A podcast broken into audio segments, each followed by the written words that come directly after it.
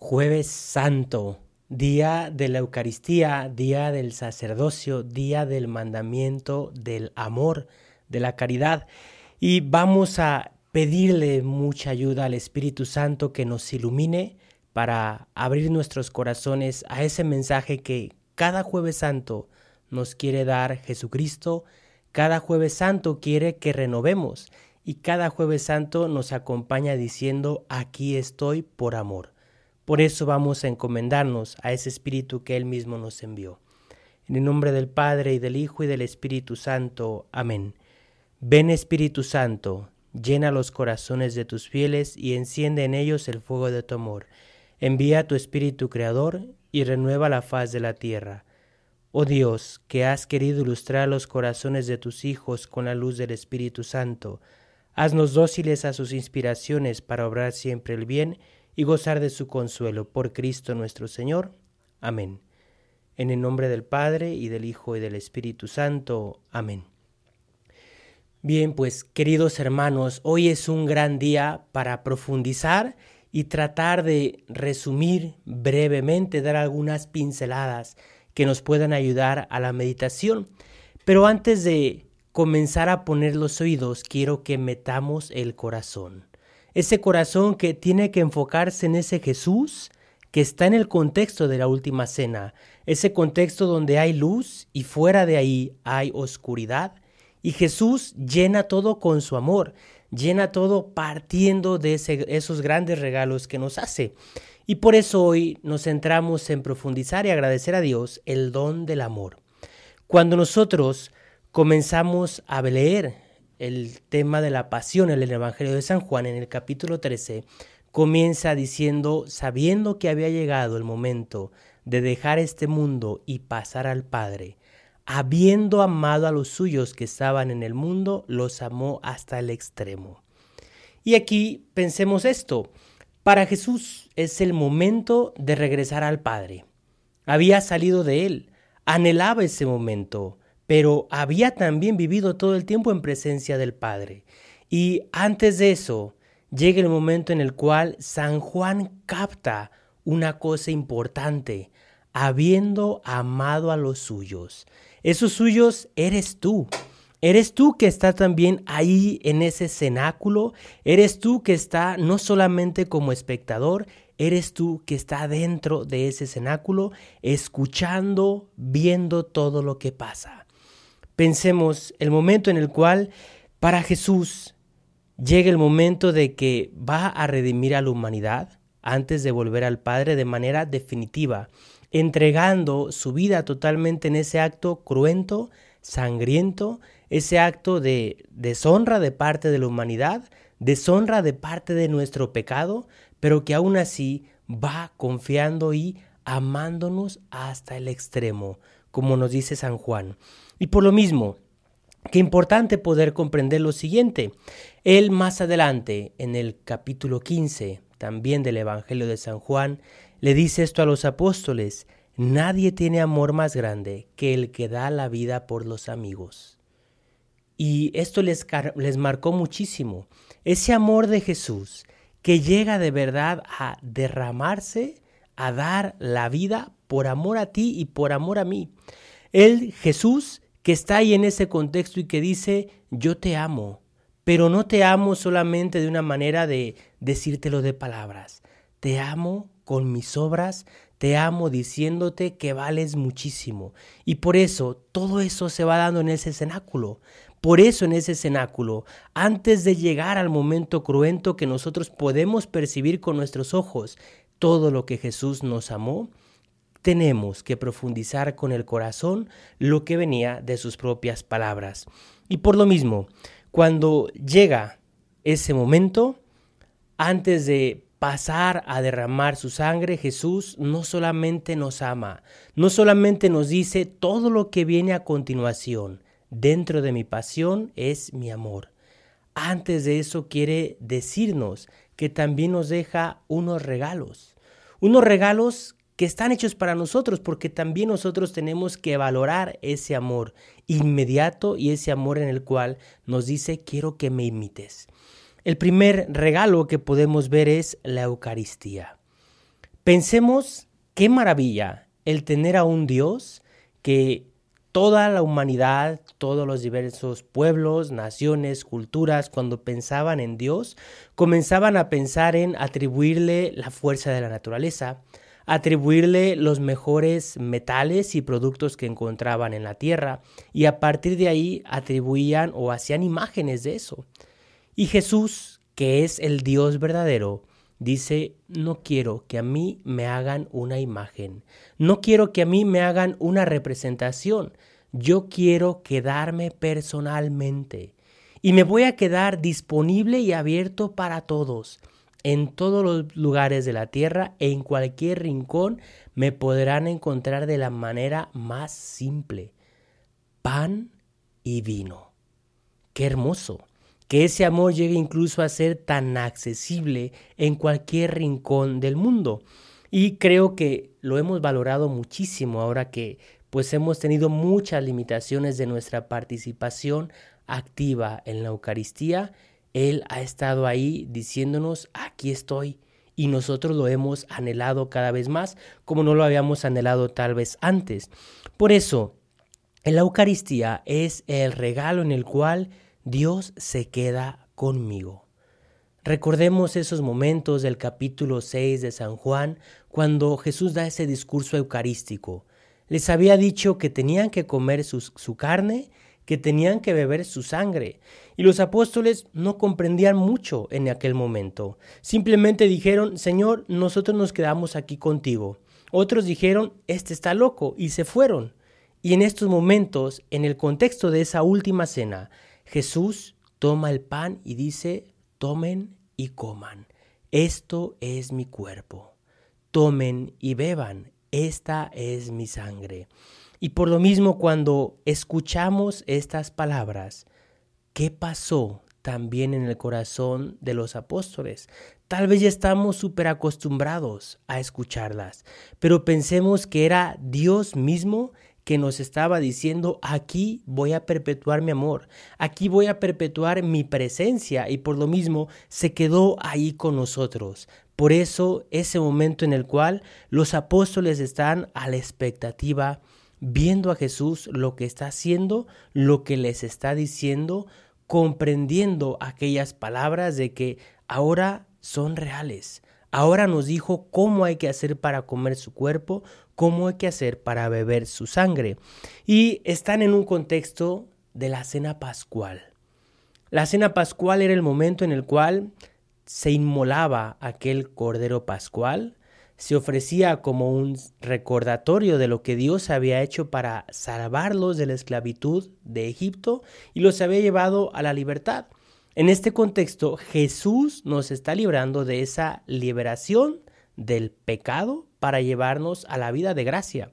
Y en esto qué importante el poder comprender. Ellos eran judíos. Como judíos tenían muy metida en la cabeza todo el tema de la Pascua, la cena de la Pascua, la cena en el cual Dios pasaba y rescataba y redimía y libraba de aquella esclavitud, por lo cual ya no eran cualquier pueblo, ya eran un pueblo libre. Pues bien, dentro de todo esto, quisiera traer a la memoria el tema de una alianza. Una alianza que cada Eucaristía se da. Y alianza en el contexto semítico creo que lo podemos ver bien representado en el libro del Génesis cuando Abraham le dice a Dios, Señor, ¿cómo va a ser la promesa que vas a hacer, que vas a cumplir? Y Dios le dice, voy a hacer alianza contigo y la Eucaristía también es alianza. Pero hago un paréntesis para describir en qué consistían las alianzas.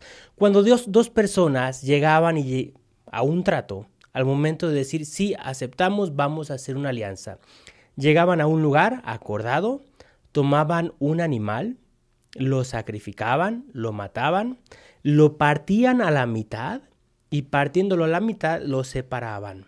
Una vez que lo separaban, pasaban los dos por en medio, significando, si no cumplo, que me pase lo mismo que a este animal. Pensemos el momento en el cual Dios le dice a Abraham, vamos a hacer alianza. Y dice el Génesis que llega el momento en el cual Abraham prepara todo para la alianza. Prepara eh, un carnero, prepara varias aves de rapiña, prepara todo aquello que se podía comer para hacer una alianza con Dios. Y cuando está con todo preparado, comienza a esperar el momento en que Dios va a bajar para hacer alianza. Y dice el libro del Génesis, Dios hizo caer un sopor sobre Abraham y se duerme. Y una vez que se duerme Abraham, cuando despierta encuentra que la carne, la víctima, ya se estaba consumiendo por el fuego. Ya Dios había pasado por ahí.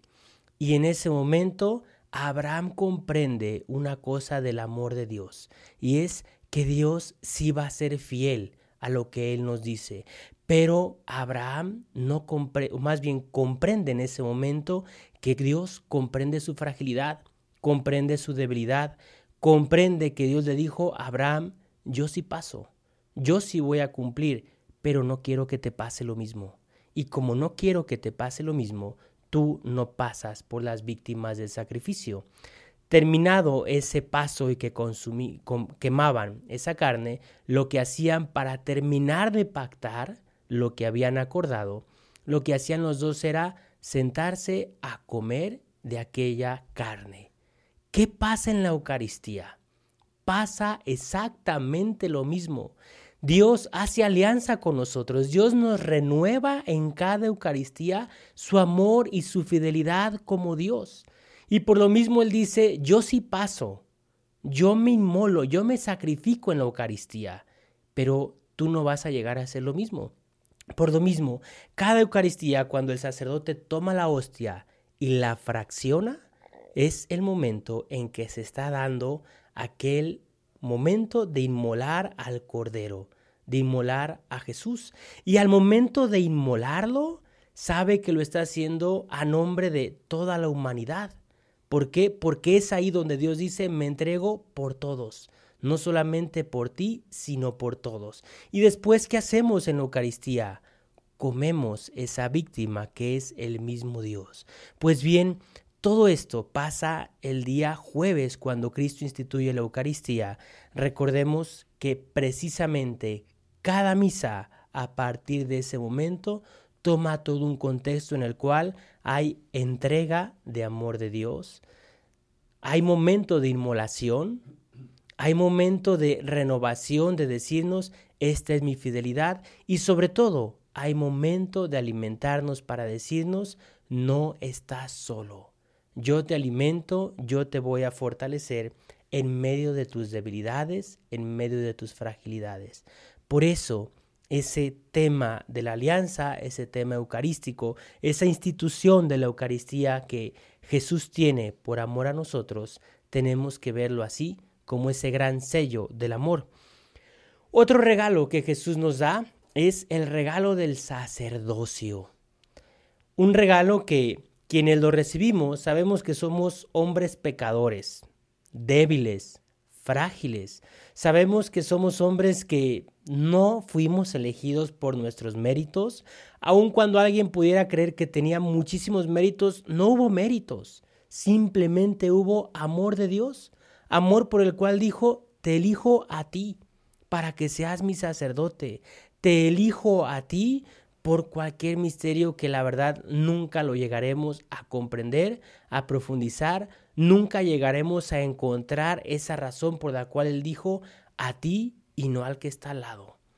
Y por lo mismo que importante el recordar eso que Juan Pablo II nos decía en la encíclica Eclesia de Eucaristía.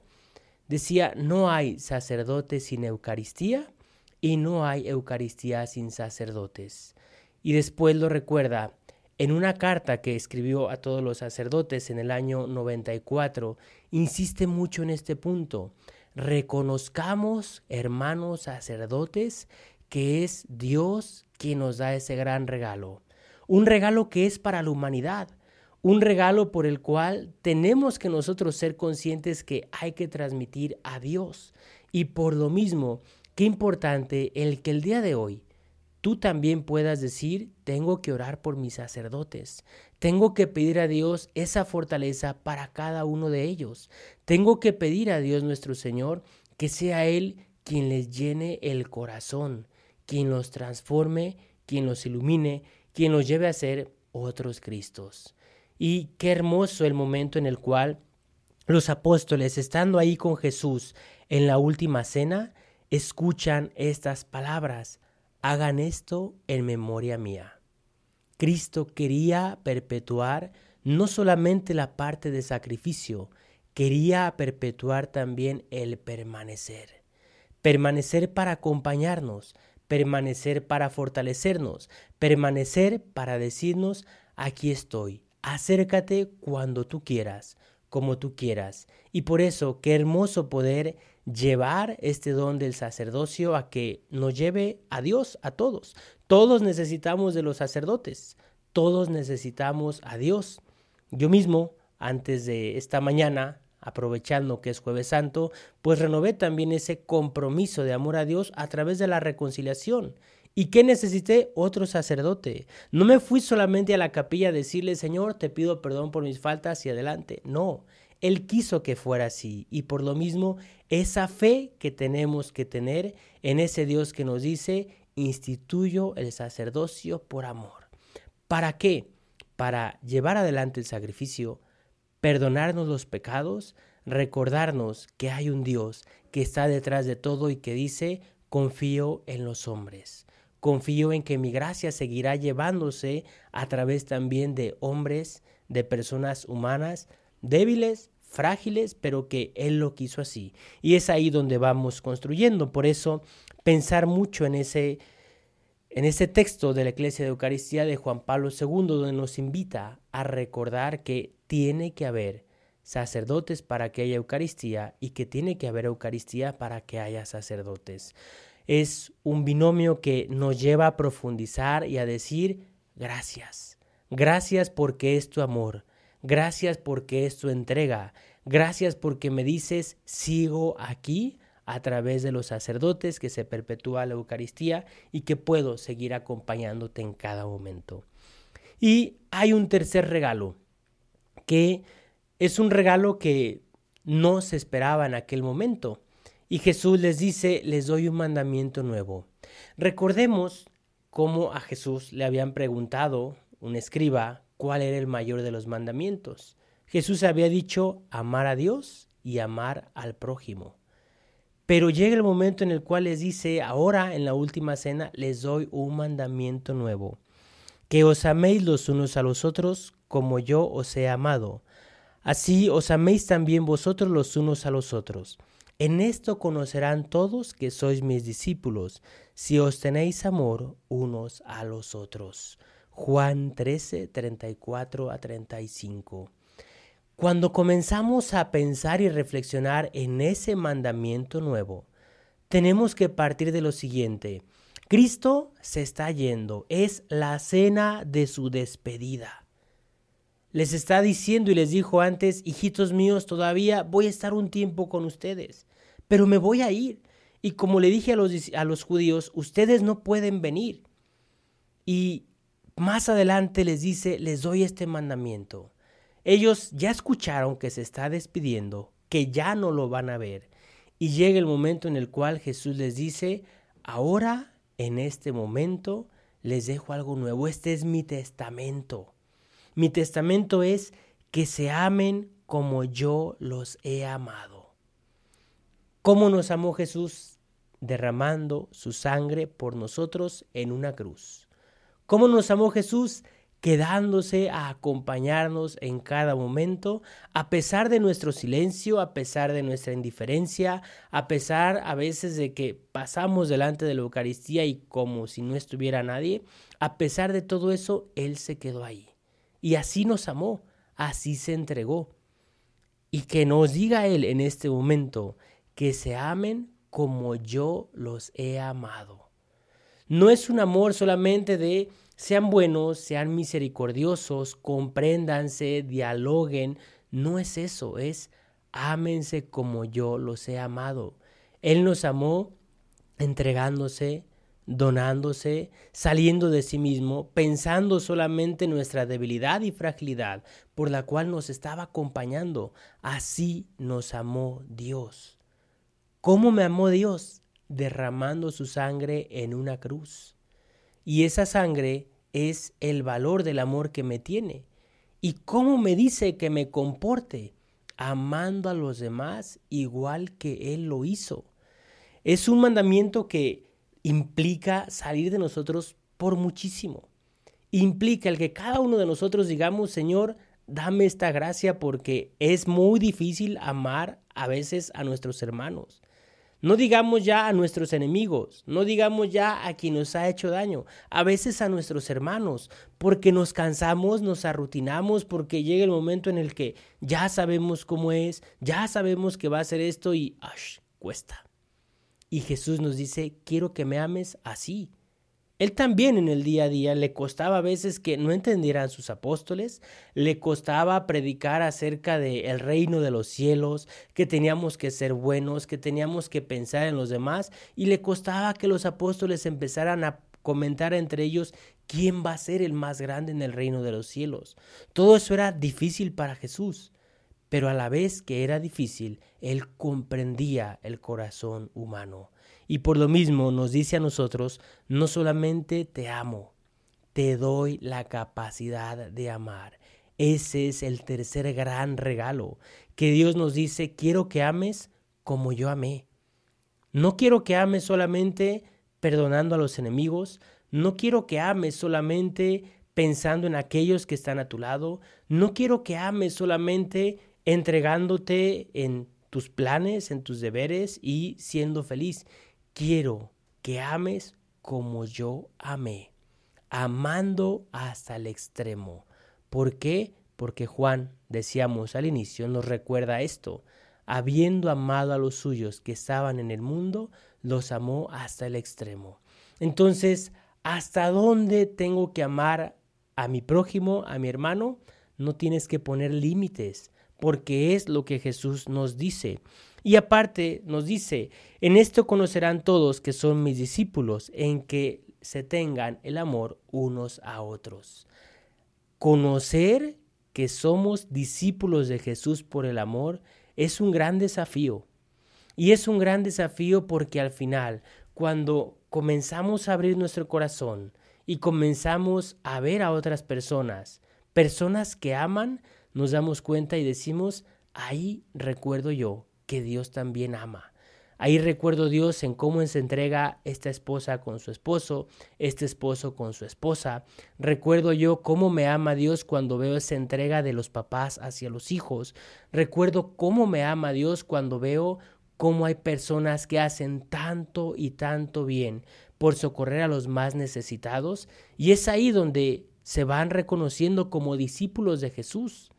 Jesús que en cada momento dijo, vengo a entregarme, vengo a donarme, vengo a abrir mi corazón a todos, no solamente a los judíos, no solamente a los de mi raza, tengo que abrir y abro mi corazón a todos porque soy Dios, porque no tengo barreras.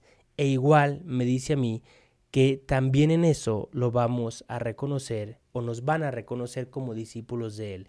Por eso, hagamos un pequeño examen el día de hoy de cómo está nuestro amor, cómo está nuestra entrega en mi familia, con mis hermanos, con mis papás, con mis hijos, con mis vecinos, con las personas con las que trabajo, cómo va mi corazón.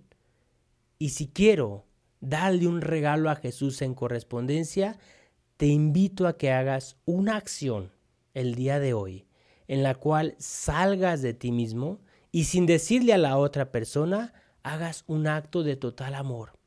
Tú ya sabes qué espera la persona como amor de tu parte. Hazlo. Y en ese hacerlo será como también la otra persona reconocerá que eres discípulo y amigo de Jesús. Y entonces, si todos hacemos eso, ¿cuánto podremos hoy consolar a Jesús? Por lo mismo, creo que es importante el valorar que no solamente nos ama, sino que nos invita a amar. Y por lo mismo, tenemos que nosotros amar también como Cristo, dando la vida por cada uno de ellos.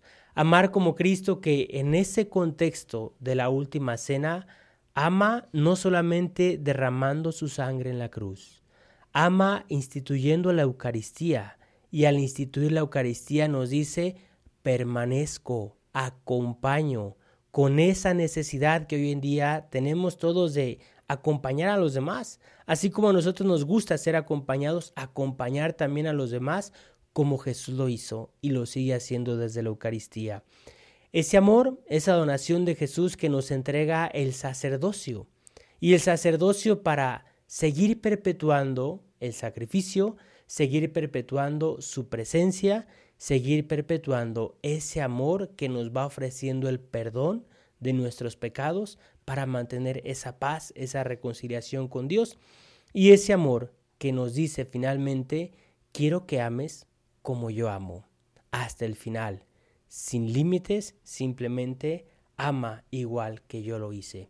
Por eso hoy en día, hoy día jueves, eucarístico, jueves de la última cena, pensemos, meditemos y profundicemos en todo ese amor, toda esa entrega de Dios, para que haciéndolo también nosotros podamos valorar y disfrutar este día, igual que Él se fue entregando por nosotros y que en medio de todo ese contexto de amor lo disfrutó.